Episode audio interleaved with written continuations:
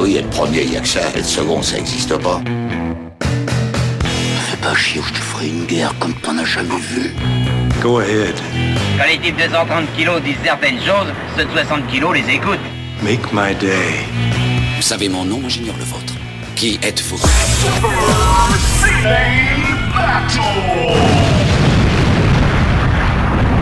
Le second, c'est un con. Super Ciné Battle, c'est le podcast où nous établissons le classement ultime du cinéma. Nous prenons vos listes de films que vous nous adressez pour les classer du meilleur au pire afin d'obtenir LA liste ultime. Ceci est notre épisode 165. Nous sommes en rythme hebdomadaire en ce moment, donc on est bien, on est en forme. Et de l'autre côté du poste, j'ai le commissionneur Gordon de la Haute-Savoie, Stéphane Boulet. Comment ça va? Eh ben écoute, euh, bonsoir Daniel, bonsoir tout le monde, ça va très bien, ça va très bien ma foi. Euh, voilà, commissaire Gordon, euh, c'est- bien, j'aurais à un moment donné pensé être Alfred, mais finalement le destin a choisi autrement. Mais non, mais c'est moi Batman et c'est toi et on est on est les meilleurs amis sans jamais se parler vraiment. C'est ça exactement, et, Et, ça c'est tu beau. sais quoi? Je pense que si, si Batman devait naître aujourd'hui, Gordon et Batman, ils feraient un podcast. c'est clair. Il s'appellerait Les Nuits de Gotham. Un podcast sur le crime. et euh, pourquoi je dis ça? C'est parce que tu- m'as dit que ce week-end, tu vas aller voir The Batman, enfin. En famille ça. en plus. Exactement, pe- petite sortie familiale. Avec ton fils de 6 ans, tu lui as pas dit The Batman, euh, tu vas voir, euh, ça va être super, ça va être fun. Ça, ça, exactement. Eh, Il a vu Seven ou pas? Non, il, il a pas encore vu Seven. Ma, euh, ma fille l'a déjà vu et, le- et même s'amuse à le, à le passer à ses copines quand elle débarque à la maison, en fait. Tu sais, c'est genre, on fait une soirée ciné, ouais, cool, qu'est-ce que t'as proposé Eh ben écoute, j'ai Seven sous la Attends, moi j'avais, moi j'avais ça avec un film, le film de Jean-Claude Van Damme là. euh, Merde, le John Woo, Jean-Claude Van Damme. Ah, euh, oui, Chasse à l'homme. Chasse à l'homme. en général, je faisais chasse à l'homme et les gens étaient horrifiés.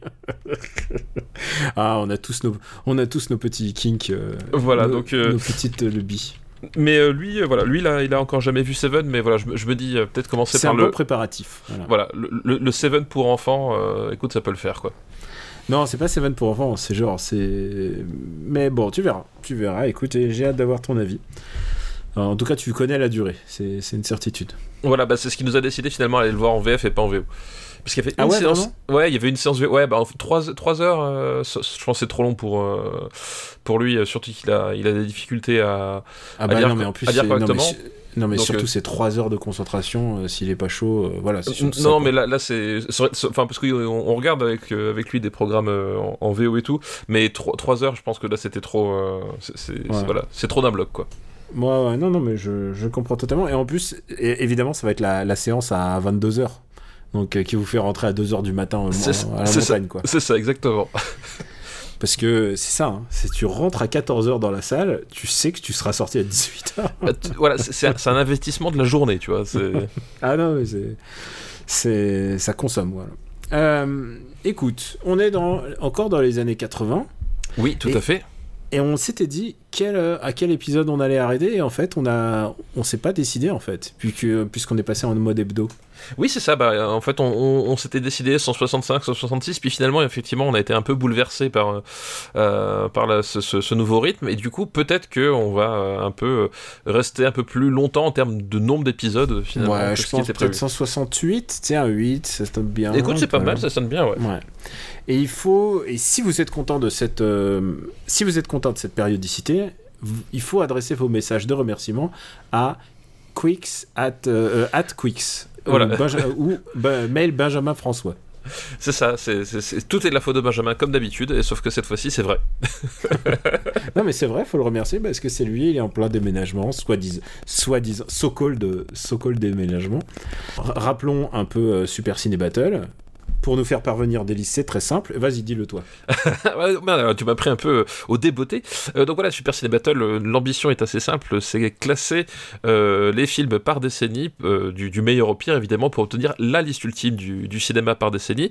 Et comme on, y arrive, eh ben, nous discutons autour de listes que vous nous envoyez, trois films par liste, à envoyer à supercinébattle.gmail.com. Et, et voilà, on choisit vos listes ou pas. Il y en a certains qui, ça fait 5 ans qu'ils les envoient, on les a toujours pas choisis. Euh, et puis après, on, Et- et alors, on les grave euh, dans le marbre. je- faut juste que je dise, je suis très très tolérant en fait que euh, si vous m'envoyez un message en me disant, eh, euh, j'ai envoyé 264 listes, j'en ai pas eu une seule. Manu Diesel, très- si tu nous écoutes. Non, non, non, Manu Diesel, il en a plusieurs qui sont passés et il nous envoie beaucoup, mais parce qu'il il adore la liste. Mais tu sais, tu sais qu'avant de faire ce podcast, euh, j'adorais le livre d'Umberto Eco qui s'appelle L'ivresse de la liste. C'est un bouquin avec que des listes. Mais euh, le liste, en tant que genre littéraire, est un truc euh, passionnant, euh, que ce soit chez Perret, que ce soit chez Umberto Eco. C'est un truc où tu peux exprimer des choses. Tu sais, les gens qui disent Ah, les classements, les... non, non, et qui, les regardent de haut. Non, non, non, ça exprime quelque chose et, je pense pas qu'il faille, il faille les, regarder de haut. Après, euh, que vous aimez, je pense que si vous nous écoutez au 165e épisode aujourd'hui, je pense que vous savez ce que vous allez avoir. Bah, la vérité absolue. La vérité absolue. Voilà. La- l'am- L'ambition, c'est mettre fin au débat. Euh, c'est tout simplement avoir une espèce de, de, de base euh, qui soit commune, objective euh, Mhm. et surtout irréfutable. Voilà, c'est quand à un moment donné, Irréfutable, c'est ça le mot. voilà, complètement irréfutable. Quand à un moment donné, vous vous disputez à un dîner de famille avec votre vieil oncle raciste, eh bien, vous pouvez sortir la liste et lui dire, mais non. Enfin, tonton Jean-Pierre, Kickboxer, c'est beaucoup mieux que euh, Top Secret. C'est le barbre qui l'a dit. Et voilà. Et, et, et, euh, Et- là, et son chopper, sa terrasse. euh, je sais, je fais de tête, mais je sais même pas si c'est vrai. Le tombeau des lucioles. Euh, oui, bah, sans, doute que effectivement ça te terrasse le tombeau des lucioles. Et d'ailleurs, puisque tu en, tu en parles, euh, le, le- Ah, ça sent l'erratum. voilà, l'erratum, effectivement, le gravage de Miss Daisy et son chauffeur a mis en lumière un, un défaut du marbre, puisqu'en fait on s'est aperçu, enfin pas on, en fait nos, nos fidèles euh, podnotes, comment est-ce qu'on dit les, les auditeurs de podcast, c'est quoi? Nos les, auditeurs. les poditeurs, les, enfin bref. Non, pas auditeurs. Écoute, la novlangue, moi je pense que c'est quelque chose de très très bien. Euh, c'est- toi, toi, tu fais une campagne présidentielle en ce moment. ça, tu colles des affiches pour, tu colles des affiches pour un, un futur show au hasard. Voilà, bah, je, je, je, je colle des affiches de Beluga partout dans les rues, tu vois, c'est euh, une grande passion que, que j'ai. Pourquoi Euh, le beluga? bah pourquoi? Bah, À cause de la correspondance physique, figure-toi. Beluga? Je l'ai pas du tout. Je l'ai pas. Ah, tu l'as pas? Là, Bah tu tapes Beluga politique, je pense que tu, tu Ah, tu tomberas quoi, vais le sur. Beluga, homme politique. sur le résultat en direct. Euh, je vois, euh, mais je vois un espèce de dauphin. Je vois, je vois- Alors oui, alors, Beluga c'est un dauphin, oui. c'est Ah ah, Jean Castex. Non, pas Jean Castex. Alors, Ah bah écoute, écoute, tu sais quoi? Tu sais quoi, je viens pour une fois que c'est moi qui dis, qui ouvre. C'est Franche Info, donc c'est c'est de l'info. 5 moyens de différencier Jean Castex d'un beluga adulte. Ah là là, bah pourtant, moi, ma référence, effectivement, c'était Jean-Michel Blanquer, figure-toi. Ah ouais, d'accord, ok. Chacun, chacun le sien. Chacun, chacun son Beluga. Tu sais Euh. quoi On était passé à deux doigts de pas parler de, de Castex et Blanquer en intro. À Eh deux oui. doigts. Et, et- et- et- et on a il a fallu que tu parles, euh, tu parles monde aquatique, quoi. Vraiment. C'est ça, Bravo. exactement. Mer- Merci Stéphane Boulet.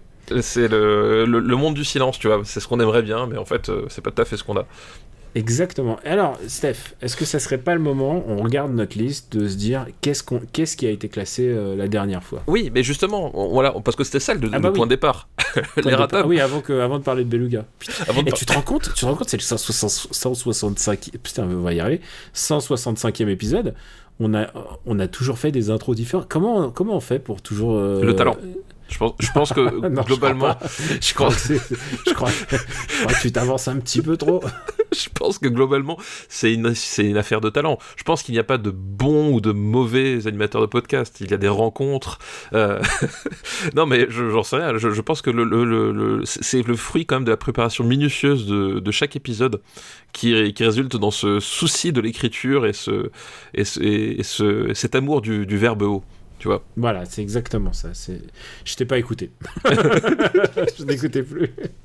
Donc je disais, euh, oui, effectivement, au dernier épisode, donc euh, on a eu Miss son chauffeur, qui est rentré à, à la 140, euh, Quatrième place. 144e place, et on s'est aperçu, enfin pas nous, mais nos, donc nos auditeurs, euh, se sont aperçus qu'en fait, euh, normalement, à la place où se trouve Miss son chauffeur, c'est-à-dire entre l'ours et la vie dans le fleuve tranquille, euh, il y avait historiquement Rusty James. Et en fait, ce qui s'est passé, c'est qu'à un moment donné, bah, Rusty James, je sais pas ce qu'on a fait, je sais pas ce qui s'est passé, mais il a sauté du classement.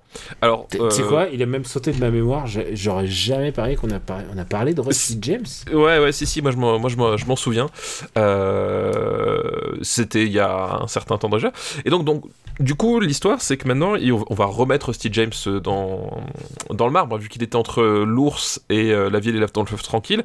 Mais du coup, maintenant, il faut savoir si on met Rusty James au-dessus ou en dessous de Miss Daisy et son chauffeur. Hmm, Putain. euh, Moi, je le mettrais au-dessus. euh, Rusty James, putain. Je suis en train d'essayer de me ressouvenir de Rusty James. Matt Dillon. euh, Ah, le Coppola Oui, tout à fait. Ah oui, c'est- bah, bah, d'abord dis le Coppola. c'est- le Coppola en noir et blanc. Voilà, voilà, exactement. Le Coppola en noir et blanc, Mickey. Rourke. euh, Mais qui s'appelle Rumblefish. euh, oui, c'est ça, exact, tout à fait. Le, Voilà, le titre c'est Rumblefish. Voilà. Donc, Donc, pour moi, ça va au-dessus de Miss Daisy et son chauffeur, quand même. euh, Ah, tu sais quoi, j'ai revu, euh, pour avoir revu euh, Miss Daisy et son chauffeur. Alors après, faut aimer Matt Dillon et toute cette génération de. Bah, disons que Miss Daisy et son chauffeur, c'est sympa, mais il y a quand même un petit côté un peu plan-plan, chose que Rusty James n'a... est quand même plus, je trouve, plus audacieux et quand même plus, plus dire, rock'n'roll, plus, plus avant-gardiste, on va dire. C'est ça, exactement. Bon, bah écoute, Rusty James au-dessus. Tu le mets Voilà. Ah non, attends, il est, il est où Euh, Miss je- Non, je vais le mettre parce qu'on. entre- voilà. l'ours et Miss Daisy et son chauffeur. D'accord. Donc voilà, Rusty James est revenu dans le marbre à sa juste place. Rusty James. Tu crois qu'on peut faire disparaître des films comme ça? Euh, mais je crois que c'est le marbre qui le fait disparaître en fait. Non, mais tu vois, par exemple, tu vois, genre. euh, C'est un, un- un film au hasard avec ligne et verte. Alors non, non, pourquoi le faire disparaître alors que tu es tellement fier de la place à laquelle il a été mis vrai. C'est vrai. Tu sais qu'il y a des adorateurs de ce film. C'est ce moment-là où ce podcast a segmenté. C'est ce le moment. C'est le moment clivant en fait. C'est C'est le effectivement. moment où Super Ciné Battle est devenu Super Ciné Battle. C'est un peu comme euh, Pécresse contre Ciotti, on n'a pas su rassembler notre camp derrière, tu vois. Alors, j'essaie de, je- j'essaie de me transporter dans ce que tu viens de dire. Parce que tu sais que moi aussi, euh, j'ai des, j'ai des hot takes pourris comme ça. Je, jouais à Grand Turismo et j'étais en train de dire Putain, mais Grand Turismo, c'est le jeu de Valérie Pécresse, quoi. c'est des voitures à 3 millions euh, et t'es là en train de jouer, tu fais des tours de circuit. Mais en fait, j'aurais dit François Fillon, mais en vrai, François Fillon, il est plus là. Bah, François, Fillon, Fillon- il- voilà, François Fillon, pris- il, est coincé en Russie là, donc euh, il a pris l'argent des Russes et. c'est ça. Vous voulez des secrets industriels? J'ai ce qu'il vous faut. ah là là, on avait dit qu'on commençait pas avec euh, parce que Ah, mais non. tu sais que tu sais que je reçois ma lettre du CSA et ils nous disent euh, deux semaines avant avant les élections, parlez pas de, Ah bah de oui, politique. bah, hein. bah, surtout que maintenant on est obligé d'équilibrer vu qu'on a eu nos 500 signatures au précédent épisode. là, Ouais. on est obligé, on, là, on est obligé effectivement de respecter une certaine parité et d'être. C'est vrai. C'est vrai, c'est vrai, c'est vrai. Et déjà, euh, t'as passé à l'émission de Game Cult, donc voilà, déjà, grosse audience, là. euh, C'est ça. Je, je pense que tu as fait ton quota de d'enseignants de gauche, parce que tu l'es forcément. Ah bah t'es obligé, t'as pas le choix. C'est- comme ça. c'est- T'es de gauche, t'as des, t'as des pulls en mohair et tu écoutes France Inter. C'est c'est un peu Eh le package écoute- quoi. Eh bien, écoute, nous allons commencer par une liste très à gauche. Euh, une liste qui nous est envoyée par Raphaël. Merci Raphaël. C'est une liste qui date. Quatre de- consonnes et trois voyelles, voyelles, ne l'oublions pas. Exactement. Et qui nous est envoyée de. euh, 2017. Octobre 2017. Une capsule crois- temporelle. Ouais, exactement. Avant de commencer ce podcast, je t'ai envoyé un message, je t'ai dit je suis sur un boss de, de Elden Ring. Et j'étais en stream. Hein. Et t'as vu Et ma je réponse dit, je t'ai dit dernier try et tu m'as dit ok, à dans 5 secondes alors. et tu veux que je te dise mon boss En fait, j'arrivais presque à le buter, je le butais, et puis ensuite il y en a un deuxième qui débarque. Ah c'est bon ça. Ouais. Et en plus, il y a plein de gens qui ont fait cet endroit sur stream qui me disaient mais putain mais j'ai pas fait cet endroit. Et, et moi et moi je me tape pas un boss mais je me tape deux boss. Putain j'en ai ras le cul. J'en ai plein le cul. Plein le cul. Plein le cul. Euh, Excusez-moi, c'est juste que j'étais. Je suis. Ce jeu est éreintant et en plus frustrant puisque je suis parti sur une défaite quoi. Eh oui, eh oui. bah, Mm. Est-ce est-ce que c'est pas un peu à l'image de notre vie d'une manière générale? Voilà. Partir sur une défaite C'est ça. Alors, euh, alors il y a une faute d'orthographe dans le titre, mais bon, je vais, lui, je vais, je vais, je vais faire, faire grâce à Raphaël. Mais, et, et puis surtout, c'est là où l'intérêt d'avoir quand même un, un- un média uniquement audio, c'est qu'on s'en fout des fautes Mm. d'orthographe dans, le- dans les titres. C'est vrai. Et alors, prépare-toi. Oula, j'étais près dans le ventre de ma mère, donc c'est bon. Alors, euh, on, va, je vais, on va parler philosophe de gauche. Oula. Comme le chantait Michel Sardou, femme des années 80, femme jusqu'au bout des trois petits points, et je sais pas ce que c'est, je sais pas, Moi non plus, jusqu'au bout des reins. Jusqu'au voilà, jus- jusqu'au bout des, ouais, des. Ou le féminisme 80s vu par Hollywood. D'accord, écoute. Il y a un des films dont on a déjà parlé. On va Euh, l'écarter tout de suite. Et c'est- Flashdance d'Adrian Lyne. D'accord, ok.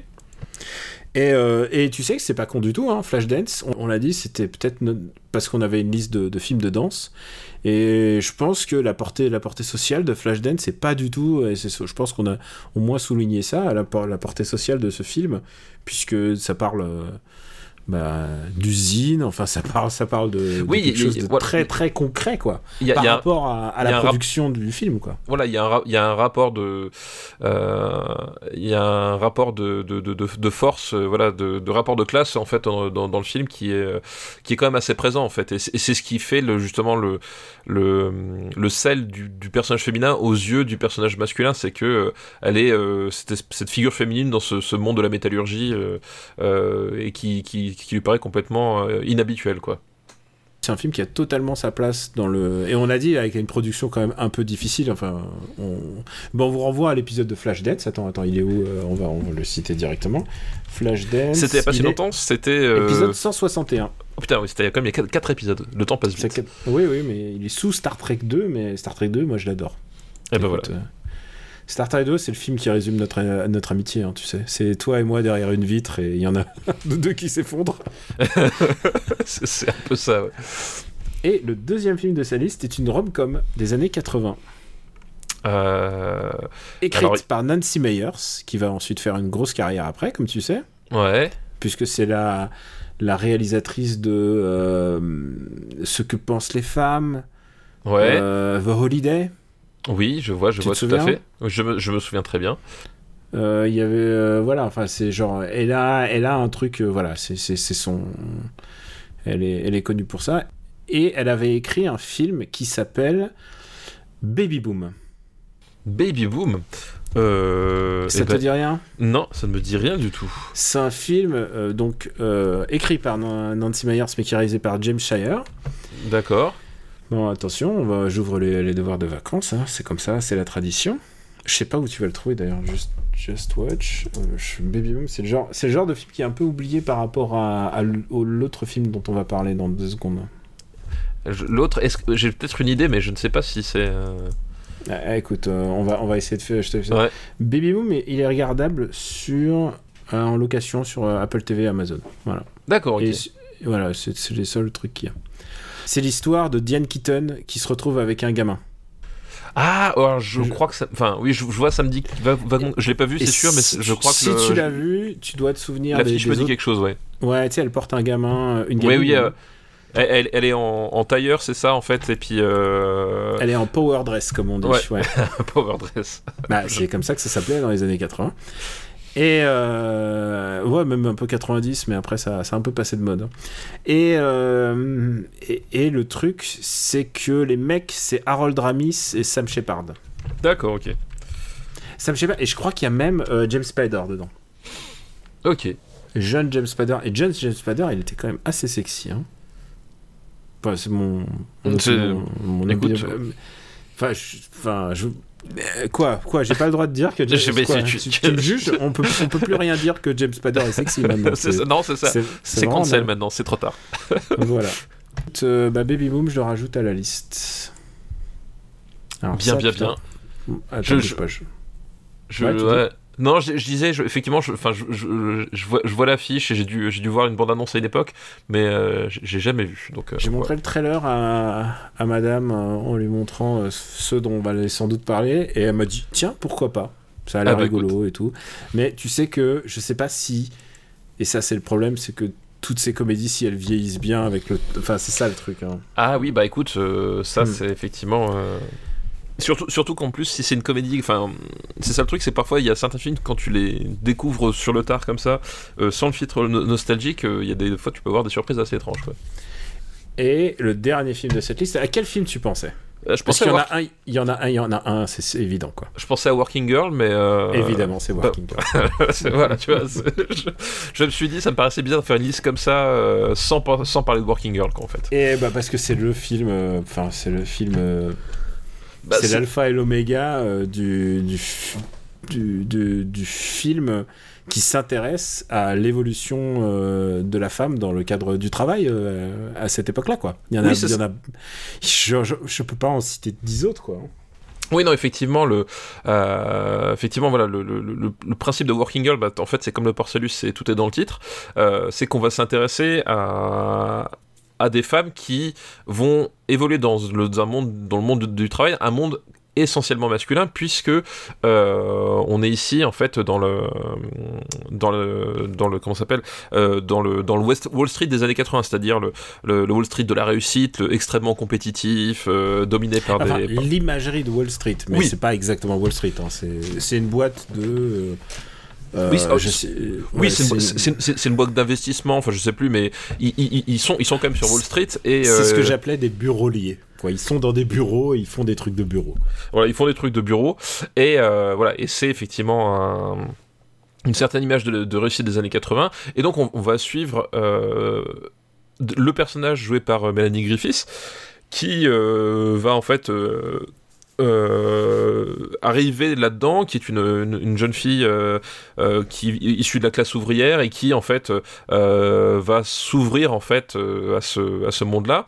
Et en parallèle à ça, parce que le, le, le, le- dans, ce- dans cette entreprise, c'est pas la seule femme, en se parallèle à ça, elle va croiser le, le, ça bosse sa, sa boss qui est jouée par Sigourney Weaver euh, et qui en fait voilà est une est une femme forte entre guillemets euh, dans le sens où euh, bah, c'est la patronne c'est aussi une femme très très dure qui tu sens qu'elle en a beaucoup beaucoup euh, bavé pour en arriver là et qui du coup n'est pas forcément euh, une personne extrêmement sympathique au premier abord Elle est pas sympathique, mais euh, tu sens qu'il y a, il y a une vague sororité assez vague parce que c'est ça le problème, c'est que Mélanie Griffith. Alors j'ai revu le début, euh, Madame a regardé le début juste devant moi, alors je, donc c'est assez frais. Euh, je me souviens assez bien du film parce que j'ai vu plusieurs fois. Tu sais, c'est vraiment un truc qui repassait très très souvent à la télé, Working Girl. hein. C'est vraiment une, Mhm. c'est un film, c'est une institution. euh, il repassait très très très régulièrement sur la 5 et même, même sur les autres.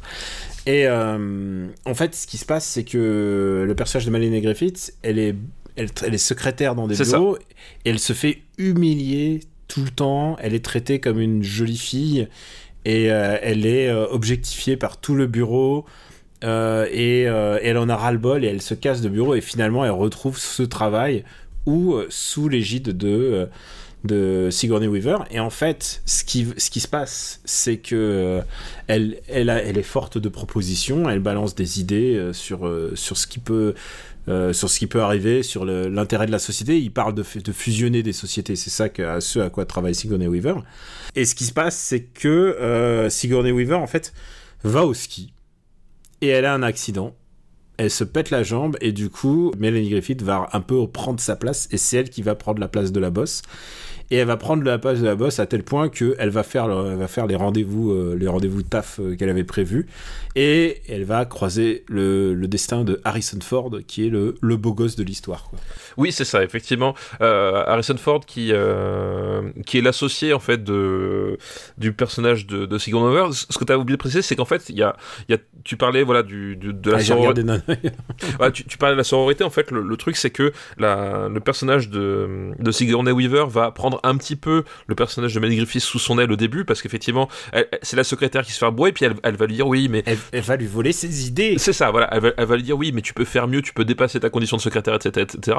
Mais en fait, c'est parce qu'elle s'aperçoit que cette, euh, cette nana-là, euh, toute secrétaire qu'elle est, elle a des idées et de la ressource, et que euh, elle va profiter de sa position finalement de, de, de dominante pour voler les idées de Melanie Griffiths et, et, et les, et les vendre à sa place. Et en fait, en gros, quand euh, Sigourney Weaver se pète la jambe au que Melanie Griffiths reprend ses dossiers, se rend compte de ça, et c'est là en fait où finalement elle va avoir assez peu de scrupules à, euh, poignarder celle qu'il avait poignardée euh, en premier quoi. Ouais, exactement. Puis s'ensuit une espèce de drama, un triangle amoureux, bien évidemment. Et, euh, et voilà. Et c'est intéressant de voir que il y a, John Cusack, il y a, y a très jeune Alec Baldwin, Ah, je me Dedans. souviens plus qui était dedans, ouais. ouais. Et il y y a aussi assez jeune Kevin Spacey qui joue un tout petit rôle, hein. mais quand tu vois son nom apparaître dans un film aujourd'hui, ah, ah oui, c'est vrai, c'est vrai, c'est vrai qu'il est, c'est vrai qu'il avait pignon sur rue. Enfin, il était encore pas, il était pas encore la star qu'il est devenu. Enfin, la star qu'il était. Et euh, est-ce que tu aimes ce film maintenant qu'on a, on a résumé assez précisément quand même l'intrigue?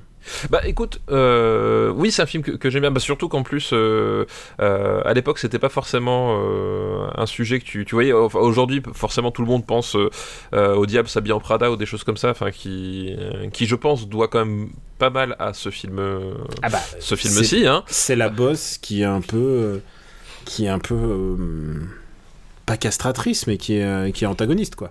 Oui, voilà. Et, euh, et surtout, moi, ce que, j'aime bien, euh, c'est que le, le film, finalement, arrive à éviter le côté, on va dire, euh, euh, le côté gnangnan de l'histoire. C'est-à-dire que on, on a ce, triangle amoureux qui se met en place et cette histoire de rivalité entre femmes et euh, il, garde quand même le, cette, note, cette note assez amère finalement tout du long, puisque le, voilà, c'est un film de Mike Nichols, on l'a même pas dit en fait. C'est vrai. C'est un film de Mike Nichols et euh, voilà en ce qui concerne l'amertume Mike Nichols hein, euh, c'est pas le c'est pas le dernier. Je vous renvoie au lauréat notamment par exemple et je trouve ce qui est, ce qui est intéressant c'est qu'il arrive à avoir le, le, côté un peu un peu charmant entre guillemets des années 80 puisque c'est aussi un peu ce qu'on qu'on lui demande avec cette espèce de voilà de, trio plus glamour tumeur entre Harrison Ford Griffiths et, Sigourney Weaver.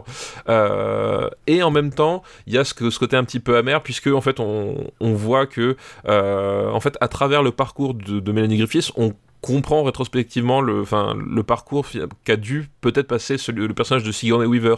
Et, euh, et qu'au final du coup les gens arrivent euh, à leur fin mais c'est peut-être pas forcément une si bonne chose que ça quoi. Bah c'est exactement ça en fait. C'est c'est presque une fable en fait tel que c'est tel que c'est écrit. Et en tout cas par rapport au contexte et par rapport aux propos je pense pas que le film est tant vieilli que ça, parce que un bon film, euh, parce que ça a captivé madame, mais un bon film d'époque pour montrer les difficultés d'une femme au bureau, tu n'as pas 36 manières de le faire. Il faut montrer un personnage qui en chie et avec lequel tu vas avoir de l'empathie, quoi. Et c'est ce que réussit à mettre Mélanie Griffith à l'écran. Oui, et puis surtout, le, truc, c'est que le sujet est encore euh, globalement d'actualité. Euh, ah oui, pas vieilli, oui, c'est sûr. 35 ans plus tard, c'est un peu, c'est pas le problème du film parce que lui, il n'y est pour rien, mais c'est qu'effectivement, les choses qui sont abordées euh, dans Working Girl sont toujours d'actualité aujourd'hui. alors là, c'est le monde des entreprises de Wall Street, dans les grandes entreprises, mais même d'une façon un peu plus générale. Voilà, ce, ces différences de traitement. qui fusionnent à très haut niveau et qui c'est des millions à, à appliquer et tout ça. Voilà. Mais, mais même sans aller forcément dans ces sphères-là, c'est des choses qu'on retrouve. Bon, l'inégalité salariale, puis même l'inégalité de traitement, le, voilà, le, fait de devoir finalement ravaler euh, sa fierté, ravaler euh, qui on est pour euh, essayer de faire sa place parce que, entre guillemets, ce sont les règles du jeu. Et en fait, c'est ça aussi dont, parle le film, c'est que pour, pour ces femmes-là, et comme encore une fois, ce qui est, très intéressant, c'est que à travers le, parcours de Manny Griffiths et à travers la métamorphose Manny Griffiths, en fait, on apprend à avoir de l'empathie finalement pour Sigourney Weaver aussi, parce qu'on se rend compte que elles, elles se montent l'une contre l'autre euh, mais en fait, c'est juste parce que le système est, conçu de telle façon pour que finalement ça arrange tout le monde qu'elles se montent l'une contre l'autre. Et au final, euh, c'est ça, c'est que la société les pousse à se mettre les unes contre les autres. Alors, alors que si elles, c'est le paradoxe, c'est de succession que t'as pas vu, mais si les gens s'unissaient, ils arriveraient à, battre leur adversaire. Mais non, c'est la société veut que veut qu'elles s'affrontent en fait. Voilà, la société veut qu'elles s'affrontent et finalement ça, arrange tout le monde. Et, euh, c'est effectivement de, ce genre de duel, il peut y avoir qu'un seul vainqueur. Ben, euh, au final, on n'a pas progressé plus que ça. Euh, et que on, finit toujours par ne pas s'émanciper au contraire mais euh, répondre aux critères d'un contexte ben, qui beaucoup plus violent que l'espèce d'image glamour qu'il y a euh, qui a au début quoi et euh, voilà et ça c'est un truc euh, très très très typique finalement du cinéma de Mike Nichols ce, ce, côté qu'est-ce qui se passe sous la surface? Voilà donc c'est peut-être pas c'est peut-être son c'est pas son film le plus personnel. C'est pas son film le plus personnel, c'est pas son film le plus incisif non plus. voilà, il, est presque. comme je dis, il, a... une espèce, il a une espèce. De... Moi, c'est ce que j'aime bien avec Mike Nichols, c'est qu'il a une espèce de d'acuité. Enfin, il a un truc pour saisir les personnages dans leurs ambiguïtés. Non mais c'est ça exactement, c'est que tu, tu sens que tu sens que en fait, je pense qu'au départ vraiment le scénario était vraiment centré sur l'idée de comédie romantique. En fait, je pense que il y a vraiment ce- cette idée-là. Et d'ailleurs, euh, l'affiche, je sais pas si tu te rappelles l'affiche de l'époque où tu vois Harrison Ford qui enlace les deux actrices euh, principales, etc. Enfin, il y a vraiment je pense que c'est ça, ça au départ qui était dans le scénario et c'est ça qu'on a vendu. Et en fait, je trouve que l'apport de Nichols, tu le sens vraiment justement sur le, glissement euh, petit à petit du récit et, et ces touches d'amertume qui font qu'en fait, euh, euh, moi j'ai toujours trouvé que le, dernier tiers du, film euh, est finalement pas aussi cathartique que tu l'aurais voulu dans ce genre d'histoire, tu vois. T'as pas le, côté de la gentille qui, qui, gagne, etc. T'as un côté, bah, c'est plus, euh, c'est plus subtil et plus, amer que ça, quoi. Eh ben, tu sais quoi, ça rejoint presque ce que disait madame. Alors, nous, ni toi ni moi ne sommes, des femmes, on peut pas parler en leur nom, mais en tout cas, elle m'a dit, mais en fait, le film, il aurait peut-être été mieux sans Harrison Ford, en fait.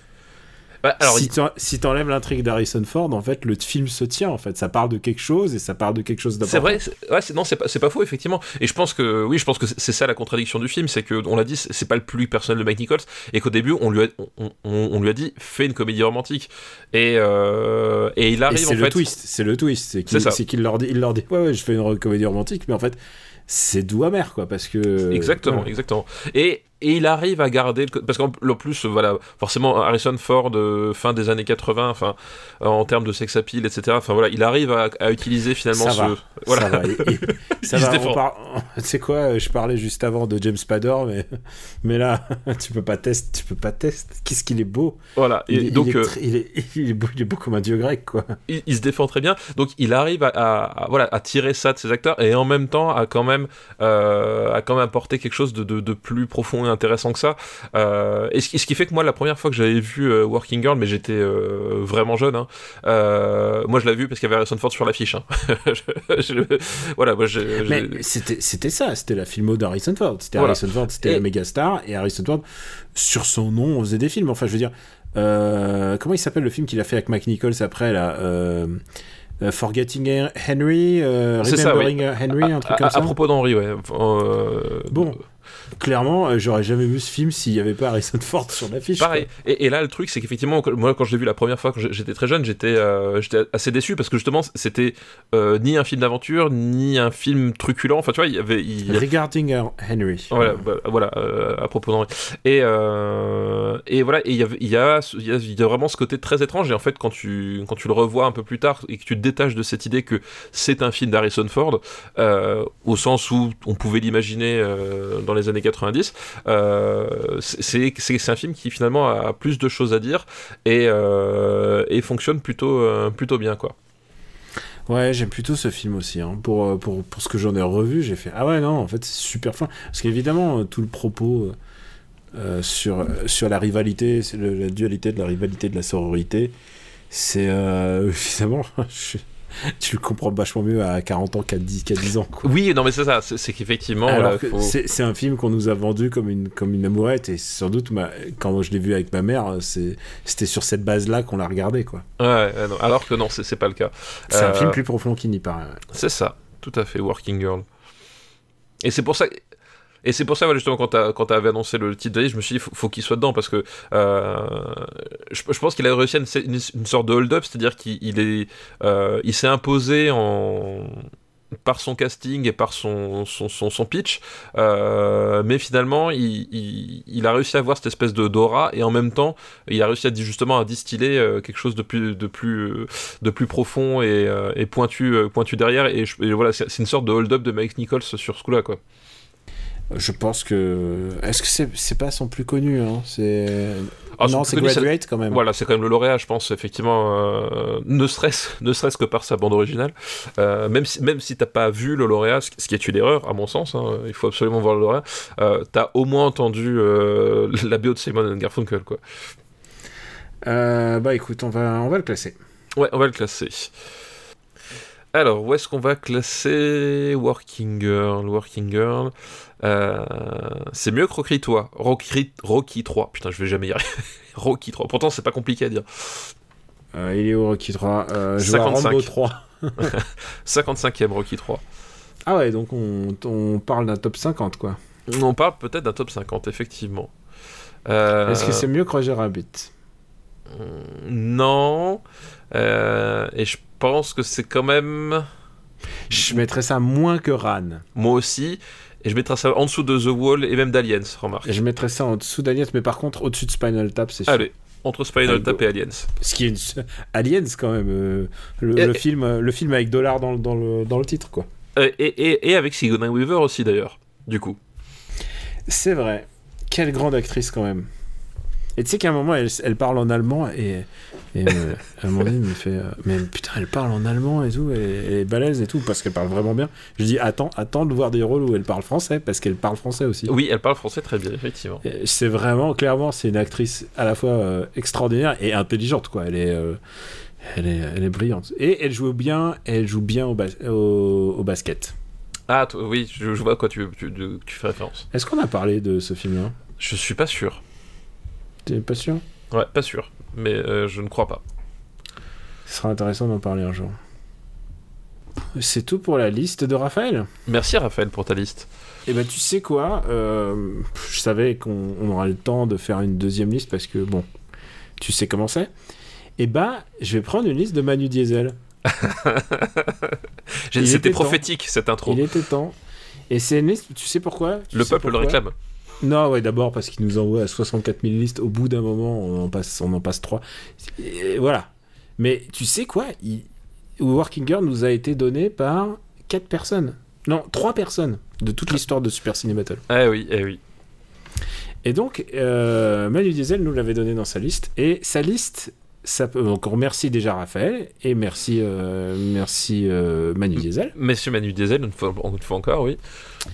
Et le titre de sa liste, c'est Berlusconi lance la 5 en France. C'est dire si les 80s sont aussi les années pognon. Bah oui. Donc il y a. Working Girl de Mike Nichols. Et ensuite, il y a un thriller français qui s'appelle 1000 milliards de dollars. 1000 milliards de dollars. Alors, euh... De Henri Verneuil. J'ai un trou 1000 milliards de dollars parce que je crois que c'est celui avec euh, comment s'appelle euh, Patrick Devers. avec Patrick Devers. Non, je l'ai jamais vu. Euh, Bah écoute, c'est quoi? Il nous reste un Henri Verneuil à regarder. Il Ouais, reste ouais. un Henri Verneuil à regarder, quoi. Ouais, et je, je m'en souviens, je- enfin je m'en souviens bien parce que euh, j'avais une fois croisé, je crois que c'était euh, dans une boutique, je sais pas où, une, une, une vieille affiche du, du film.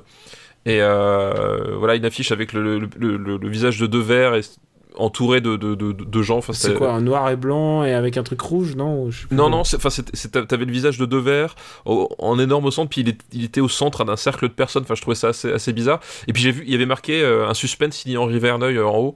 Et j'ai fait ah putain merde, faut que je, faut que je vois parce que forcément Henri Verneuil. Je crois que c'est un des rares Henri Verneuil, Verneuil que j'ai pas vu. Euh, Mais eh, franchement, faut voir ça comme une fête. Hein. Exactement. Et du coup, euh, j'ai jamais sauté le pas euh, parce que je pense aussi que c'est pas son plus connu du coup à à, à Verneuil. Donc euh, Alors, il y a un problème, c'est qu'il est dispo sur aucune plateforme Ouais, de téléchargement. Et euh, bah écoute, on va, on, va se, on va se débrouiller. Je pense qu'il doit exister en DVD. en DVD, ouais, il doit se trouver en DVD. Mais oui, du coup, j'ai jamais eu l'occasion de le voir. À moins que ça soit comme e-comicar et, et il faut attendre une remasterisation. C'est ça, ouais, ouais, ouais, effectivement. Ah non, il est trouvable pour, euh, pour 10 balles. Écoute, c'est, on va dire que c'est in the pocket. C'est ça. C'est euh, merci le RPU. Voilà. Et ah bah c'est le moment de, à mi-chemin, de dire merci. Patreon.com slash RPU, c'est gra- aussi grâce à ça qu'on peut, euh, qu'on peut acheter des films qui nous manquent. Et ça. franchement, donner de l'argent à Henri Verneuil ou à ses, ou à ses héritiers. Ses héritiers, ouais. Oui, parce que là, oui, effectivement, il est plus parmi nous, mal- malheureusement. Mais bon, ouais, je pense qu'il y a plus, plus grand monde de, du staff. hein. Ouais, je Ah ouais, bah Patrick Devers, oui, c'est sûr. euh, Aïe aïe aïe. aïe. Ouais, non, non, on va pas se lancer là-dedans, mais je crois qu'il reste plus grand monde là. Pourtant, c'est un film qui est sorti en 82, quoi. Très belle année. Ouais, euh, hmm, hmm, je suis pas, pas d'accord. Allez, on se lance euh, sur. eh ben, il nous reste forcément un, fi- un Un autre film. film. Et celui-là, je pense qu'on l'a vu et je pense qu'on va s'arrêter. L'épisode d'une heure va s'arrêter sur lui. C'est un film qui est sorti en 87 aux États-Unis et 88 en France. Un film d'Oliver Stone qui s'appelle Wall Street. Eh oui. Euh, et celui-là, Street. on l'a pas vu, ça je sais. Ah ça, celui-là, celui-là c'est sûr, on, on l'a pas vu. Euh, Wall Street, donc avec euh, Charlie Sheen et Michael Douglas, Michael autres. Douglas, ouais. Euh, voilà. Euh, là aussi, le comment dire, l'enjeu est assez simple à comprendre. hein. Ça se passe donc à Wall Street, Euh, et donc on va suivre un, un jeune courtier joué par Charlie Sheen qui s'appelle Bud Fox, euh, qui travaille au début dans une, une espèce de, de- boîte comme il y en a des, des centaines à Wall Street. Voilà, euh, l'espèce de gigantesque open space où ils sont euh, entassés par, euh, par plusieurs dizaines à appeler des clients, à vendre, à acheter, euh, euh, voilà, des, des, des- actions pour, pour le compte de clients, euh, pas forcément euh, très reluisants. Euh, et en fait, un jour, euh, au détour en fait d'une d'une de, du- du- du- presque du hasard, en fait, il, il croise Gordon Gecko. Et Gordon Gecko, qui c'est bah, donc c'est le personnage joué par Michael Michael Douglas. Euh, mais Quel nom surtout, culte quand même, Gordon. bah Gekko. ouais, Gordon Gecko. Ça sonne bien. Euh, mais surtout Gordon Gecko dans le dans la diégèse n'est-ce pas dans l'univers du film euh, c'est une véritable légende de Wall Street voilà c'est ça fait partie euh, des 1 c'est le 1% des 1% tu vois comme euh, co- comme on, comme on dit aujourd'hui. C'est un espèce de, de, requin absolu qui tout réussit extrêmement brillant que tout le monde admire et évidemment pour ces petits courri- courriers courtiers je veux dire à la à la manque et ben c'est le modèle absolu à, atteindre et voire même peut-être à dépasser s'il le faut et euh, de fil en aiguille, en fait, euh, Bud Fox va euh, se rapprocher de ce Gordon Gecko, va commencer à rentrer dans, sa sphère, dans son monde, à apprendre les ficelles euh, et à toucher du doigt en fait euh, le, rêve absolu du américain, voilà, le Wall Street des années 80 quoi. Oliver Stone qui peut tout faire et qui se permet tout à l'époque. Je veux dire, il sort de Platoon. Ouais, tout à fait, tout à fait. Euh, bah, c'est Oliver Stone au, au top de sa forme. Je crois qu'on peut, on, peut, on peut le dire. hein, euh, euh, voilà, le Oliver Stone politique, euh, puis le Oliver Stone incisif. Ah, Alors, Euh, euh, cite-moi Oliver Stone qui est pas politique, s'il te plaît. non mais en- le, le Oliver Stone politique, mais en, tout cas, euh, en tout cas avec une charge politique qui ne va pas dans tous les sens, parce que c'est un peu le problème qu'il va y avoir après euh, dans, certains de ces films, c'est qu'à un moment donné, euh, ça va partir un peu dans tous les sens et on saura plus trop vraiment ce qu'il veut dire ou ce qu'il veut faire. Mais là, voilà, on est dans le Oliver Stone concentré sur son sur son objectif, incisif, qui fait pas de cadeaux, voilà, et qui nous montre voilà ce, cet univers de, de, Wall Street tel qu'il tel qu'il est finalement cette espèce de voilà de, de, de, de grand bassin de requins où euh, tous les coups sont permis. Et euh, euh, le truc en fait qui va euh, si le péché originel de, Bud Fox c'est qu'en fait il, il, est, prêt à tout pour, pour devenir cette gecko parce que c'est voilà c'est son ambition secrète à tout à tel point que en fait il va vendre enfin pas il va vendre au début il va donner des informations sur une compagnie d'aviation euh, qui se porte pas forcément très très bien mais dont personne ne sait euh, ne sait euh, pourquoi en fait. Que les gens sont, sont pas au courant puis lui il va, lui dire bah écoute euh, sur les actions de cette compagnie là il y a un truc à jouer. Fais-moi confiance etc fais une petite mise et effectivement le marché va lui donner raison et euh, va dire bah tiens ce, ce gamin il a il a quelque chose à m'apporter.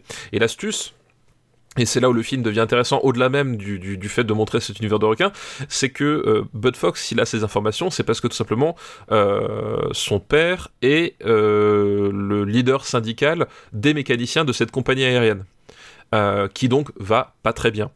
Et donc en fait, en gros, il va, il va trahir les valeurs de son père, puisque voilà, j'ai dit c'est un mécanicien syndicaliste.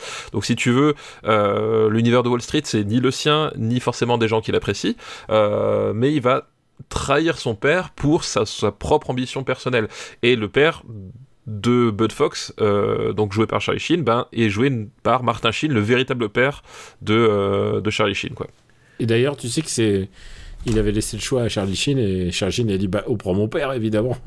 Ouais, et c'est, ça donne, enfin, ça donne des, une dimension assez unique aux, aux scènes père-fils de ce, de ce film-là, surtout que euh, voilà, la, la, relation entre Charlie Sheen et Martin Sheen était pas forcément une relation, euh, on va dire, très stable et très saine. Euh, non. Voilà. À... Ils sont, enfin, ils sont, ils sont, ils sont fous alliés tous les deux. Voilà. Bah, Martin Sheen est, est, pas forcément une personne facile, mais Charlie Sheen était, enfin, c'était un type, enfin, je crois que c'est toujours un type, hein, d'ailleurs, quand tu vois c'est, enfin, c'est les, rares moments où il a voulu revenir sur le devant de la scène, etc. Enfin, voilà, je, pense que c'est un type qui avait ses, problèmes et je pense entre autres d'addiction et euh, c'est voilà, il y avait beaucoup de friction entre eux.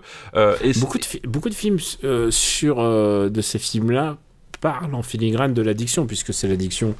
Exactement, oui. Ouais, c'est un, un, casino, c'est un casino gigantesque, hein, ce que décrit Wall Street. Mais euh, Working Girl, euh, Melanie Griffith était en pleine, euh, était, était à fond dans la drogue à ce moment-là. Michael Douglas avait aussi cette réputation. Charlie Sheen, euh, par contre, oui, c'était sûr et certain.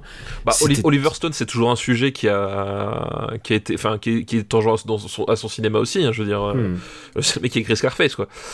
oui, tu vois ce que, et, ce que je veux dire.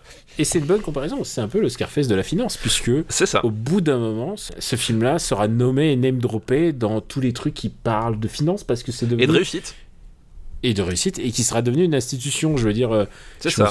je, je, sais pas s'il est name droppé dans la série euh, Profit. Je sais pas si tu te souviens de la série Jim Profit. Si, je me, je me souviens, oui. oui euh. une, série très très glauque qui a pas duré très longtemps. Je crois que c'est 6 épisodes, je crois. ou un truc comme ça, ou 8 épisodes avec seulement 2 ou 4 de diffusés. Enfin, c'est, ouais, enfin, c'est. Voilà, c'est évidemment qui a envie de voir ça en fait, en vrai? Bah, alors, non, surtout qui avait envie de voir ça à cette époque. En fait, le problème de Profit, c'est pas tellement son sujet. C'est-à-dire que pour faire un petit aparté sur Profit, en fait, effectivement, c'est Jim Profit, un, un, un requin de Wall Street qui est prêt à tout, mais alors vraiment à tout. C'est-à-dire que c'est la pourriture absolue. Euh, c'est un type qui va aller jusqu'à jusqu'à l'inceste et, euh, et, des, choses comme ça. Euh, et le truc, c'est qu'en fait, la série est sortie beaucoup trop tôt. C'est-à-dire que ça aurait eu un label HBO bah, 10 ans plus tard, ça passait. profite, le, le, moment où ça sort, c'est la fin des années 90 et je crois que c'est genre 96 ou un truc comme ça. et 96, c'est beaucoup trop tôt. C'est-à-dire que ni les Sopranos, ni bah, ni le, HBO euh, nouvelle génération n'était euh, n'était sorti. Il n'y a pas eu The Wire, euh, voilà, on n'a pas eu ni ni les shows qui parlent aussi de de ce monde new-yorkais comme par exemple Mad Men. Mad Men, voilà, pour citer un autre truc qui parle à la fois de l'addiction et, et, aussi du, et, donc, donc je pense que c'est, je pense que c'est une série qui serait sortie avec le même sujet, bah, ne serait-ce que 5 ans plus tard. Euh, je pense qu'on aurait eu 8 euh, saisons, quoi. Tu vois ce que je veux dire? Là, 96. Il y a des chances. Il y a des chances. En plus, 96, c'était trop tôt. Ouais. Et en plus, c'était oui, c'est super glauque, quoi. Donc. Euh. Ouais. Et puis aussi, il a pas eu, elle a pas eu la chance d'avoir un, un, showrunner comme le celui de Batman qui contrôle quand même vraiment. Oui. Puis, puis, c'était sur la Fox aussi. Tu vois ce que je veux dire? C'est que bon bah. Oui, Fox, comment ils ont fait Vous voulez pas montrer quelque chose de plus positif? Parce que ça. Je me souviens de la fin. Elle était d'un glauque de cette série. Ouais, non, c'était super glauque, non, mais voilà, donc, euh, mais effectivement, c'est un bon exemple, c'est-à-dire que Gordon Gecko, en fait, va devenir, euh, comme euh, Tony Montana, une véritable icône de la réussite américaine. Dans le loup de Wall Street, je crois qu'il est name droppé. Oui, bien sûr. Alors ça, il, est droppé bah, par Scorsese, par Scorsese de façon évidente, parce que c'est aussi le propos de, Scorsese justement. Mais même tu regardes, tu, tu, retrouves plein de, plein de, plein de rappeurs ou plein de stars en fait avec des, des, des, images ou des références à Gordon Gecko. Est-ce que Seth Gecko, le rappeur, est-ce que c'est à cause de Gordon Gecko Alors je sais pas. Alors Seth Gecko, c'est le nom du personnage de euh, dans Une nuit en enfer. Euh, ah donc oui, c'est peut-être il a pris. Euh, donc je sais. Mais et Seth Gecko, eh, mais Seth Gecko dans Une nuit en enfer, c'est pas anodin non plus. Je pense que c'est pas anodin de la part de Tarantino. C'est pas non plus au but de la part de Tarantino, ouais. Voilà. Mais ça va devenir, voilà, ça va devenir une image de la de la réussite américaine, voilà, l'opulence, etc. Alors qu'en fait, le, le, film est, est très clair là-dessus c'est le méchant de l'histoire, Gordon Gecko. C'est genre, il y a, y, a, y a, pas d'ambiguïté en fait. On est, dans le syndrome Scarface. Et, et, en plus, je pense que. Oui, le syndrome Scarface, font, les ballons. Hein. On avait parlé de. Quand on avait parlé de Scarface, Scarface tente à la toute fin une espèce de petite loupiote pour montrer qu'il a, a, un bon fond je pense que là, il n'y a pas ce truc-là. Bah voilà, c'est exactement, Daniel, tu m'ôtes les mots de la bouche, c'est-à-dire que euh, on avait parlé de Scarface et du, fait que Scarface, je, pouvais comprendre euh, ce qui avait entraîné bah, des décennies de mauvaises interprétations, parce qu'effectivement, le, faire de, d'un personnage avec un code moral à la fin de Scarface, je trouve que c'est, une véritable erreur scénaristique et qui fait que effectivement tu finis sur une catharsis. Alors que là, le, Wall Street, euh, c'est pas du tout le cas. Wall Street, effectivement, euh, on te montre bien que, euh, que ce type-là est une pourriture, que en fait le, le personnage qui a un arc de rédemption, c'est le personnage de Bud Fox, celui de, de, de, Charlie Sheen, parce que effectivement, euh, il va se rendre compte qu'il a, qu'il a trahi son père, mais que au-delà même de, de trahir son père, c'est-à-dire que moralement déjà c'est quelque chose qui d'assez d'assez puissant. Euh, au-delà de ça, il se rend compte que c'est surtout des vies qu'il qu'il a détruites avec euh, les marchés financiers et avec les, les, les jeux de Gordon Gecko, où finalement c'est un type qui c'est le genre de mec, qu'est-ce que ça change pour lui 2 ou 3 millions de plus en fait. Euh, mais il le fait parce que, euh, parce, qu'il, parce que tout simplement il, a un pouvoir et qu'il veut en, en, user tant, tant qu'il l'a. Et, et que, joueur aussi. Et, exactement, et, c'est, et c'est, un, un joueur dans le sens où effectivement, euh, bah c'est, c'est comme Michael Jordan, tu sais, quand il joue contre, contre ses gardes du corps et que quand, quand c'est lui qui gagnait, il, il, gardait la mise, il leur refilait rien. Bah, c'était ça, c'est-à-dire qu'il y a une, une volonté de gagner par-dessus tout. Quoi. En, en, disant, en disant c'est un dollar qui est pas dans ta poche, qui est dans la mienne. Voilà, exactement. Et ça, c'est vraiment le truc le plus. Et puis, en plus, c'est dégueulasse. Il, il, était prêt à jouer à n'importe quoi, genre à, à oui. qui c'est qui lance la pièce le plus proche de la le, porte. Le, le, plus proche de la porte, exactement. Et Ma Michael fucking Jordan, pourquoi tu fais ça? Pourquoi tu es là pour prendre l'argent des autres? Et là, c'est pareil. L'intérêt, c'est de gagner. L'intérêt, c'est d'être le plus puissant, d'avoir le plus de pouvoir, de, de, de battre des records, etc. Et il va se rendre compte qu'à travers cette logique-là, non seulement il y a une trahison euh, de, son père, euh, une, forte trahison morale, de, de valeurs, ce que tu veux, mais surtout ça détruit des vies, littéralement, euh, dans le film. C'est que pour finalement le, plaisir d'un type qui est au sommet de sa tour à Wall Street, euh, il y a des tas de vies qui sont détruites euh, de façon euh, complètement cruelle euh, et, sans, et sans aucune considération. Et en fait, le personnage de Bud Fox, en fait, il va se rendre compte de ça, évidemment, quand c'est trop tard, et il va pas faire un rétropédalage parce qu'en fait, euh, c'est ça que je trouve intéressant avec Wall Street et Bud Fox, c'est que euh, il sait que lui, il est damné en fait. Tu vois ce que je veux dire? Il y, a, ouais. il y a un côté, il sait que lui est damné et qu'en fait, il a, il a, il a déjà commis l'irréparable, euh, mais il, il, essaye finalement de, de, faire en sorte que Gordon Gecko ne puisse plus nuire. Euh, c'est la dernière chose qu'il peut faire en fait finalement au stade où il, où il en est rendu. Et voilà. Et s'il n'y a aucune ambiguïté dans, Wall Street que Gordon Gecko euh, est la pourriture et le méchant et le, et le, personnage euh, faut absolument, dont il ne faut absolument pas suivre euh, l'exemple et à tel point d'ailleurs que et ça a été tellement mal compris que Oliver Stone, des années plus tard, va se sentir obligé de faire une suite euh, à Wall Street, donc Wall Street, l'argent qui ne dort jamais, dont on money, parlera. Money voilà. never sleeps. Voilà. Euh, dont on parlera, ben, c'est des années 2000, je crois, mmh. 2010. Alors, même. je ne l'ai pas vu. Je, je, me suis dit, bof, je sais pas si j'ai envie. C'est moins bien. c'est moins bien. Euh, c'est moins bien parce que. Mais on en parlera à ce moment-là. Euh, mais toujours est-il que, voilà, euh, Wall Street, je trouve, c'est pour le coup, c'est un film sans ambiguïté. C'est un film qui est très très fort parce que moi, je trouve les, les, scènes entre, entre Charlie Sheen et Martin Sheen, elles fonctionnent vraiment bien. C'est-à-dire que il y a vraiment un, une espèce de, de gêne contenu entre eux euh, qu'Oliver Stone exploite super bien. C'est-à-dire que le, le, le, les personnages, tu sens qu'ils s'aiment, mais qui ne se comprennent pas. Et en fait, c'est, je pense que c'est exactement la relation qu'ils avaient dans la vraie vie. Et Oliver Stone, il utilise ça de façon, euh, de façon assez sublime. Euh, et puis, il y a cette efficacité du, euh, récit et de la mise en scène d'Oliver Stone à ce moment-là. C'est-à-dire que, euh, voilà, il, il, va, il va filmer pendant deux heures des mecs euh, en costard dans des bureaux. Et en fait, c'est, c'est passionnant de bout en bout. C'est-à-dire qu'il y a, voilà, il y a un vrai sens du, du, du, du, cinéma, du, du suspense, de, de, de, la, de la caractérisation des personnages, euh, du rebondissement, de l'utilisation du, montage, euh, pour donner à ce récit bah, cette espèce de dimension vraiment, euh, vraiment captivante de, de, bout en bout. Et c'est un film que, que j'aime vraiment énormément. Quoi. Bah on va le classer. Et bon, on va le classer, exactement. J'aime bien aussi Wall Street. Et alors les gens, alors tu sais quoi, je, pense aussi forcément au Loup de Wall Street qui est un peu son, un, un c'est pas un spin-off, mais tu vois, c'est son, son enfant illégitime.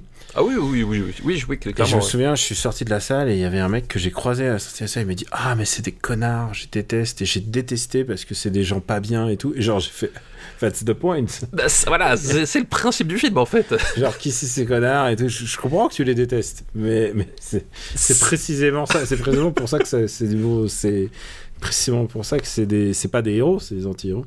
Ben oui, c'est ça l'astuce. Et en fait, le, là, là le, la, la, différence par rapport au de Wall Street, c'est qu'effectivement, en fait, dans de Wall Street, on suit le personnage de, de Jordan, je sais plus comment. Euh... J'ai oublié euh, de Wall Street, ça fait.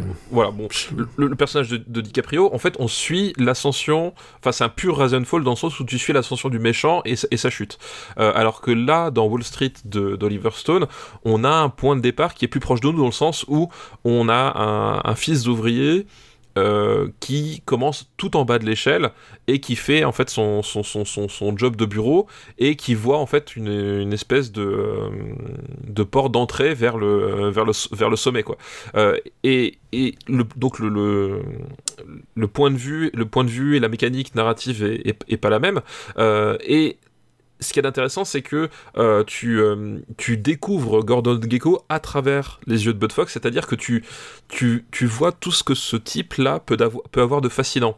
Et ce que, ce que travaille le film, et ce que je trouve ce que je trouve qui, ce qui travaille de façon admirable, c'est que tu, tu vois tout ce côté fascinant, parce que la première rencontre, euh, Gordon Gecko, c'est un mec, euh, bah, déjà c'est Michael Douglas, donc il a un charisme assez, assez, assez maboule. Il, est, il, il a plein d'assurance, tu vois qu'il brasse des millions, t'as l'impression que tout lui réussit, et il est dans cette espèce de, de, de bureau complètement, euh, complètement délirant, euh, avec, euh, avec, avec, avec des meubles qui, qui, qui sentent l'argent, une vue superbe, etc. Enfin, tu, tu sens que le type, il, il en impose dès qu'il rentre dans un endroit, t'as l'impression qu'il est le propriétaire de, de- des lieux, tu vois ce que je veux dire? Il a ce côté-là. Il a, il a bah, d'abord, c'était le fils de, le fils de qui on sait. En Voilà. plus, Le fils de non, Kirk. mais, voilà, t'es le fils de Kirk. euh, t'es- Terry, en plus, lui-même a déjà un Oscar pour euh, pour un film dont un jour on va parler. Peut-être, peut-être.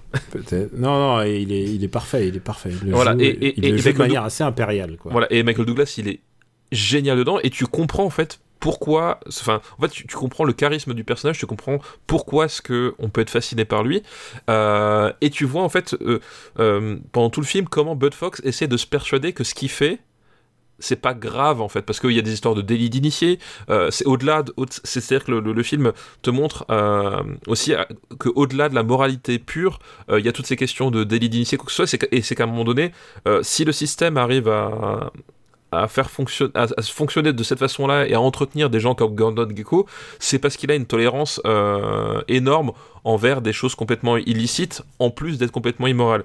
Et en fait, le personnage de Bud Fox, et ce que nous on va, on va, on va connaître en tant que spectateur, c'est que il va passer par toutes les phases de rationalisation, de se dire oui mais tu sais c'est comme ça que ça fonctionne, mais moi je ferais mieux, mais moi je, je fais, je t'assure quand il, quand euh, à un moment donné euh, il, il, il- embrigade son père dans, dans, dans, dans ses histoires et, lui dit euh, je t'assure le deal qu'on a qu'on a fait c'est une bonne chose pour tes gars donc les, les ouvriers, c'est une bonne chose pour la boîte, crois-moi on sait ce qu'on fait, voilà. Il, il s'auto-persuade en fait cette espèce voilà c'est les, discours qu'on en- entend à chaque fois c'est des discours qui se veulent rassurants mais en fait qui sont qui sont dits avec une avec les doigts croisés le dos etc et on voit ce type là qui parce que euh, il sent que son rêve est à sa portée, se persuade, trouve toutes les bonnes raisons du monde de, fermer les yeux sur ce qui bah, sur ce qui est intolérable en fait. Et quand il rouvre les yeux, bah, c'est déjà trop tard en fait.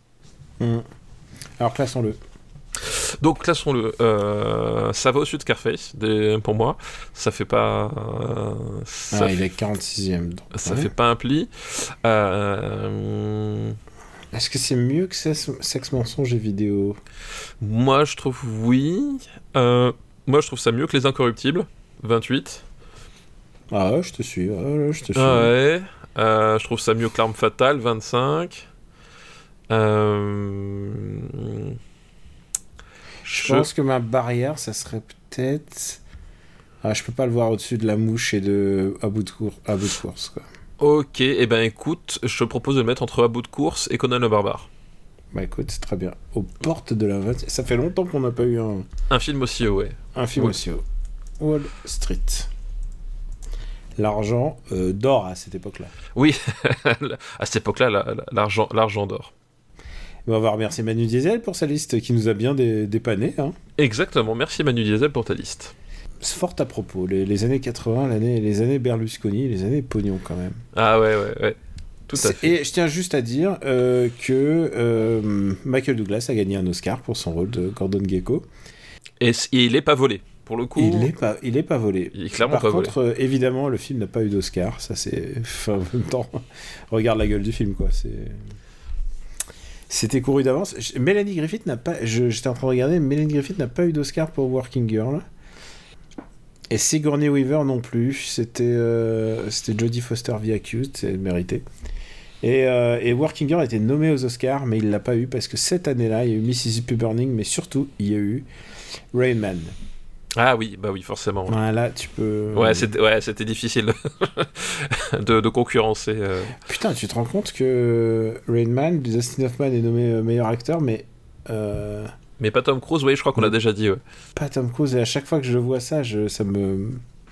Je suis scandalisé. Mais bon, bon écoute, c'est quoi Il y a, il y a d'autres raisons de se scandaliser. mais- Ouais, ouais, dans la- dans l'absolu, effectivement, là, nous, là encore, euh, Dustin Hoffman n'a pas volé son Oscar, c'est juste qu'effectivement, la façon dont le film fonctionne et, et est écrit, c'est vrai que le, le- le rôle de Dustin Hoffman fonctionne parce que Tom Cruise est, est, euh, est- À est pi- 100%. à 100% et il est pile le, là, où, là où il faut pour que, pour que, pour que ça fonctionne, quoi. Mais, Mais bon. bientôt, il y a les Oscars, mon gars. On va bien s'amuser. Oui, oui, oui, oh, je- j'en ai tellement pas vu de films de, de- de- qui sont Ah ouais, là, c'était. euh, Bah, t'as vu Dune, déjà, c'est déjà ça. Oui, oui, c'est vrai, c'est vrai, je l'ai vu. Stéphane, est-ce que t'as une reco? Oui, oui, oui, tout à fait. Euh, c'est une recro, une recro, une reco euh, jeu vidéo. Euh, donc pas Elden Ring hein, parce qu'on a on a fait déjà un bonus gratuit sur sur Elden Ring. Est-ce qu'on a, est qu'on a besoin de recommander Elden Ring? On peut toujours recommander Elden Ring. hein, je pense on, que peut- on pourra faire un podcast débrief, ça, c'est possible. C'est ça, on fera peut-être un, un second épisode débrief. Voilà, c'est c'est euh, c'est un jeu, je pense, qui n'a pas besoin de nous pour pour Voilà, en pour fait, le faire truc, parler de lui. les recos, on essaie quand même un peu, pas de sortir des chantiers battus, parce que ça nous arrive de faire des têtes de gondole aussi. Mais, euh, mais c'est un moment où on peut exprimer nos, nos petits goûts et nos. Voilà. et, Et, voilà. et du coup, du coup, moi, ce que je vous propose, c'est un, un jeu euh, qui n'a pas grand-chose à voir, hormis le fait que euh, euh, il y a des démons qui, à qui il faut il faut latter la gueule. C'est un jeu sorti sur à peu près toutes les plateformes. voilà, moi j'y ai joué sur PC, mais il est disponible sur Switch, PlayStation 4 aussi, Xbox One. C'est un jeu qui s'appelle Infernax, qui est sorti au mois de, au mois de février. Et Infernax, qu'est-ce que c'est? Ben, c'est un, un Castlevania-like. Donc, quand je dis Castlevania, c'est le Castlevania 8 bits, c'est-à-dire que euh, c'est un, un, jeu néo-rétro hein, avec une, une esthétique, euh, une esthétique 8 bits et une structure euh, avec du scrolling hori- horizontal et une structure de, jeu empruntée au, au Castlevania ancien. Alors, c'est pas tout à fait comme les premiers Castlevania, c'est pas tout à fait comme Symphony of the, Night, c'est un peu entre les deux, c'est-à-dire qu'il y a quand même une dimension Metroidvania dans le sens où tu vas à un moment donné débloquer des, des capacités qui vont te permettre d'accéder à des zones de, la carte que- auxquelles tu pouvais pas accéder, Euh, mais ça se joue vraiment, euh, le, cœur du jeu, voilà, le cœur du jeu se joue vraiment euh, comme, les, tout premiers Castlevania, c'est-à-dire que t'as pas 36 armes, t'as pas, des pouvoirs assez limités avec des utilisations bien spécifiques, etc. Mais le fait est que ça fonctionne, ça fonctionne parce que la direction artistique est vraiment vraiment mortelle. Voilà, il y, a un- il y a un côté, il y a un côté Castlevania évidemment, mais mélangé parfois un peu à, du, du, du The Thing en fait sur certains, sur certains designs et tout. C'est assez, cool de ce point de vue-là. Euh, le, les musiques sont mortelles et puis surtout ça se joue très très bien dans le sens voilà ça, la gestion des sauts, de, des attaques, euh, le, pattern des ennemis. Enfin voilà, tout est ça, ça révolutionne pas du tout le, le, genre. Voilà, ça réinvente pas la, roue. Euh, voilà, c'est un, c'est un film, enfin un film. C'est un jeu, quand tu es habitué au, genre, bah, tu, tu retrouves immédiatement tes marques, ça prétend pas révolutionner le truc, mais par contre, c'est euh, c'est vraiment impliqué, c'est vraiment euh, ça joue vraiment très très bien. Ça dure pile le temps qu'il faut. Voilà, moi je l'ai je l'ai fini en un peu moins d'une d'une dizaine d'heures. Je crois que j'ai mis euh, 8 ou 8 ou 9 heures Euh, et c'était euh, c'était vraiment très plaisant. Euh, voilà, surtout qu'en plus après si tu veux le refaire, t'as as tout un tas de mécaniques. Alors pour pour le coup cette fois-ci un peu à la From Software euh, assez obscur en fait. De, tu fais telle action à tel moment avec tel objet, tu reviens à tel truc dans, tel ordre en fait. Tu, me parles de quelque chose que j'aime bien. Voilà, tu, tu peux débloquer en fait une, une fin très bonne, une fin très mauvaise, qui du coup va te va en fait te, libérer certains pouvoirs auxquels t'as pas accès. Sinon, enfin voilà, t'as t'as un- côté assez cryptique dedans qui euh, est rigolo quand tu le découvres euh, la deuxième fois, mais qui est pas du tout gênant la première fois que tu joues. C'est-à-dire que tu peux vraiment le jouer, euh, juste finir l'aventure, péter la gueule au monstre et t'en tenir là. Mais en même temps, si tu veux remettre une, couche, et ben t'as ce côté cryptique qui est assez rigolo parce que pour le coup les embranchements scénaristiques et surtout les capacités que ça, ça débloque sur ton personnage, bah pour le coup sont vraiment très différents. Donc en fait, tu as vraiment moyen de vivre le jeu de façon façon euh, vraiment différente si tu, si tu le souhaites, euh, sans que ça t'handicape au premier run, donc euh, donc c'est assez cool. Donc voilà, en plus ça coûte pas très très cher dans mon, dans mon souvenir, Infernax, bon petit jeu indé pour, pour, se, pour passer le temps, c'était bien cool quoi. Comme si on n'avait pas assez de jeux comme ça. Oui, bah, c'est un, un, début d'année qui est extrêmement chargé quand même. Et, tu sais quoi, je serais presque prêt à recommander Grand Turismo. Moi, Grand Turismo. non mais tu sais quoi, je pense que tu aimerais Grand Turismo. Non. Non, non, mais, non, mais crois-moi, crois-moi, c'est possible que tu aimes Grand Turismo. Non, moi, les seuls jeux de voiture que j'aime, c'est quand je, je, peux les, je peux les fracasser contre des murs. Je, je, suis, je suis un burn-outer, moi. Tu vois, je suis pas un Grand Turismo. Ouais, mais je pense que tu pourrais, tu pourrais aimer Grand Turismo, c'est possible. Ouais, je suis pas sûr. Et eh ben moi je vais recommander un jeu que normalement j'ai le droit de à l'heure où vous ah, putain à l'heure où vous écoutez ce podcast parce que la dernière fois ça nous a porté chance puisque j'ai parlé de The Batman et, et j'ai été obligé de sortir euh, le podcast au moment où le à 18h voilà parce que j'avais dit j'aime bien The Batman mais tu sais moi je veux pas prendre de risques hein. moi je veux pas être euh, persona non grata des, des séances de, de, de les, les projections. Les, projections presse, voilà, c'est ça. Ouais, non, faut, quand même, faut assurer ses arrières. Puis surtout, on n'est pas là pour se faire des ennemis parce qu'ils veulent un, une heure d'embargo. Et, et, surtout pour un film dont tu as dit du bien. Ce serait con de se fâcher pour ça. Il y a aussi ça. Ce serait con de se fâcher pour ça. Et ben là, en l'occurrence, c'est un jeu, et c'est un jeu, ça partait mal, ça s'appelle Stranger of Paradise, ce qui est déjà une faute. Une faute euh, enfin, je veux dire, ça veut rien dire Stranger oui, of Paradise. Ça, oui, ça peut dire grand chose, effectivement. Et qui est sous-titré Final Fantasy Origin. Et donc, c'est un jeu qui. C'est une préquelle de Final Fantasy. Et est-ce que tu as vu les séquences? Est-ce que tu as vu les séquences qui n'ont oui, oui, aucun vu, sens? Ouais. Aucun sens où il fait bullshit et tout d'un coup, le héros se met une espèce de limp biscuit dans les oreilles et il se casse. Oh, ouais, j'ai vu, j'ai euh, vu tout ça, effectivement. C'est un jeu qui accepte de manière canonique que Frank Sinatra existe dans le monde de Final Fantasy. tu te rends compte quand même le, c'est pas de Final Fantasy. Et en fait, bah, le jeu il est mortel en fait. Le jeu il est, euh, il est en béton armé en fait. Et j'arrête pas d'y jouer. Je trouve ça super. J'ai, je suis hooked mais de fou furieux. Alors après, c'est compliqué parce qu'en même temps j'ai Elden Ring. Est-ce que tu me dirais, est-ce que c'est mieux qu'Elden Ring? Est-ce que c'est mieux qu'Elden Ring? Mais non, non mais il y a peu de choses qui sont mieux qu'Elden Ring. Je pense que même, même nos enfants ne peuvent pas lutter contre Elden Ring mais en vrai, mais en vrai, putain, il y a vraiment, c'est vraiment une bonne période de jeux vidéo, quoi. Parce que si t'as envie d'avoir ton espèce de, c'est pas un Dark Souls, mais il y a beaucoup d'éléments de Dark Souls, il y a un peu d'éléments de Devil May Cry, il y a un peu d'éléments de Sekiro. Bah, de toute façon, il y a la Team Ninja qui est impliquée euh, bah, C'est Team Ninja, ouais. Donc c'est beaucoup Nioh, mais c'est Nioh avec. C'est Final Fantasy avec du dubstep, quoi. ça n'a pas beaucoup. Honnêtement, l'histoire est con à bouffer du foin, les personnages sont, sont assez moches. Oui, c'est ce, que ce, que je vais dire. En fait, le truc qu'il faut, euh, qu'il faut dire, c'est que là, t'en dis du bien, mais c'est que si vous regardez les trailers, euh, il a, il a pas une gueule de porte-bonheur quand même. Soyons, honnêtes. c'est plutôt, c'est plutôt, c'est réalisé comme une série B, quoi. C'est-à-dire. Euh, mais je pense que c'est ça en fait. C'est qu'au bout d'un moment, ils ont pensé Ah, ok, c'est ridicule, mais on va jouer à le fond en ridicule. Je pense que c'est ça. Hein. Je vois pas autrement comment c'est possible. Et donc voilà, je recommande euh, Stranger of Paradise, vraiment si vous voulez passer un bon moment. Mais si vous aimez les jeux péchus, si vous aimez un peu les trucs qui vont vite, les Resident 4, enfin les trucs qui, demandent un peu de réflexion, mais vraiment du réflexe. Et, euh, en plus, il y a un système de, leveling qui est vraiment génial, puisque tu changes de job à la volée. Euh, c'est super plaisant. C'est super plaisant. Je, je, passe ma vie dessus en ce moment. Et il y a un test bientôt sur un site de référence, comme il paraît. Écoute, c'est quoi? Pendant six mois, j'étais absent de, de, de, site de référence. Et là, paf, j'en ai deux d'un coup. Et la paf, retour fracassant. Qu'est-ce qui se passe? Qu'est-ce qui se passe? En plus, encore avec un 9 sur 10, tu vois. Ah ouais, mais ça. Non, non, c'est une blague. C'est blague.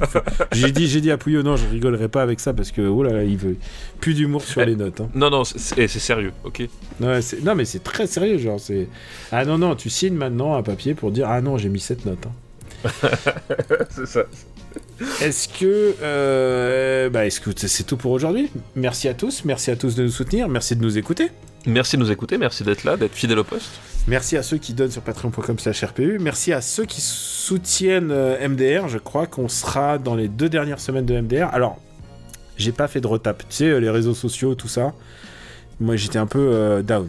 Mon moral était down. Je me sentais pas de demander des sous à euh, pour un projet comme DR, alors que bon, euh, vu ce qui se passe à, à côté, en plus, comme tu le sais, mes origines, tout ça, je- pas que je me sente impliqué, mais ça. Quoi, tes origines tu, tu serais, t'aurais des origines étrangères? Voilà, voilà. non, non, mais... Ah, non, mais j'étais pas prévenu, moi. Euh, j'ai pas signé pour ça, moi. Oula, non. Ouais, ouais, on t'a pas dit. Surtout pas.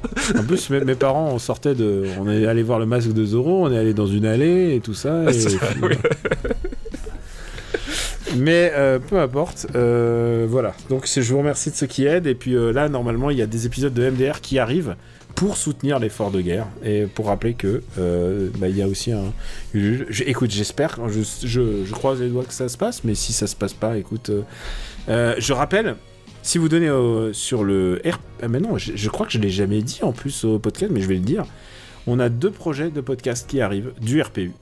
C'est deux ça. projets. Voilà, deux projets euh, qui ont l'air bien. Je t'en ai vendu un, je crois. Je t'en ai même vendu deux. C'est ça, exactement. Voilà. Qui, euh, il y en a un avec Max Besnard. Ah oui, alors ça, c'est le moins bien de- des deux. hein. Soyons T'es honnêtes. Soyons honnêtes. Mais voilà, c'est voilà, on, on redistribue les cartes et il y en a deux. J'espère que ça va se faire. Et euh, merci de nous soutenir de quelque manière que ce soit. Et voilà. Euh, on sait tous qui tu es. C'est pas la peine d'être représenté. On fera ça la prochaine fois. Ouais, ouais, je pense que c'est bon. Pareil, moi aussi. On vous embrasse très fort et on vous dit à très très très bientôt. À la semaine prochaine. Ciao à tous. Ah, ciao, bonsoir.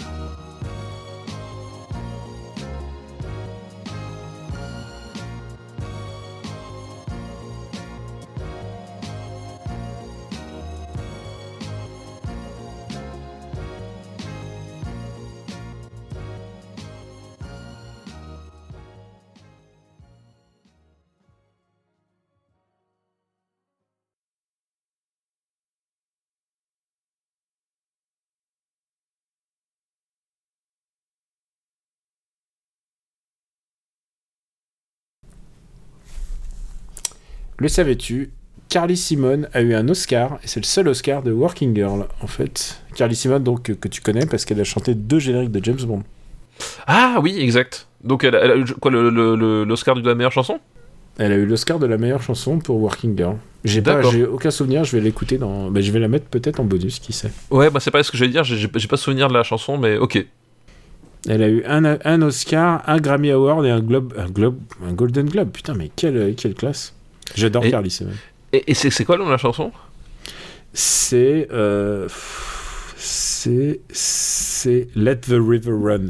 Qui est euh, une. euh, qui est un truc qui, met, qui, qui est une mise en exergue de. Tu sais, parce qu'elle est de Staten Island en fait. Oui, oui, Euh, exact. Et le- du coup, le- elle prend le ferry à chaque fois. D'accord, ok. Elle prend Et le ferry pour repartir chez elle parce que elle, elle est fils d'ouvrier en fait. Elle est fille d'ouvrier. Euh, mais écoute, ça, ça, ne me, ça ne me dit rien du tout, tu vois, la, la- la chanson. Donc, euh, Mais elle, a- ouais. elle finira assurément dans la, dans la playlist euh, Super Ciné Battle, du coup. Bah voilà, je, a ça, toute c'est sa ton- place. C'est ton petit job. Exactement.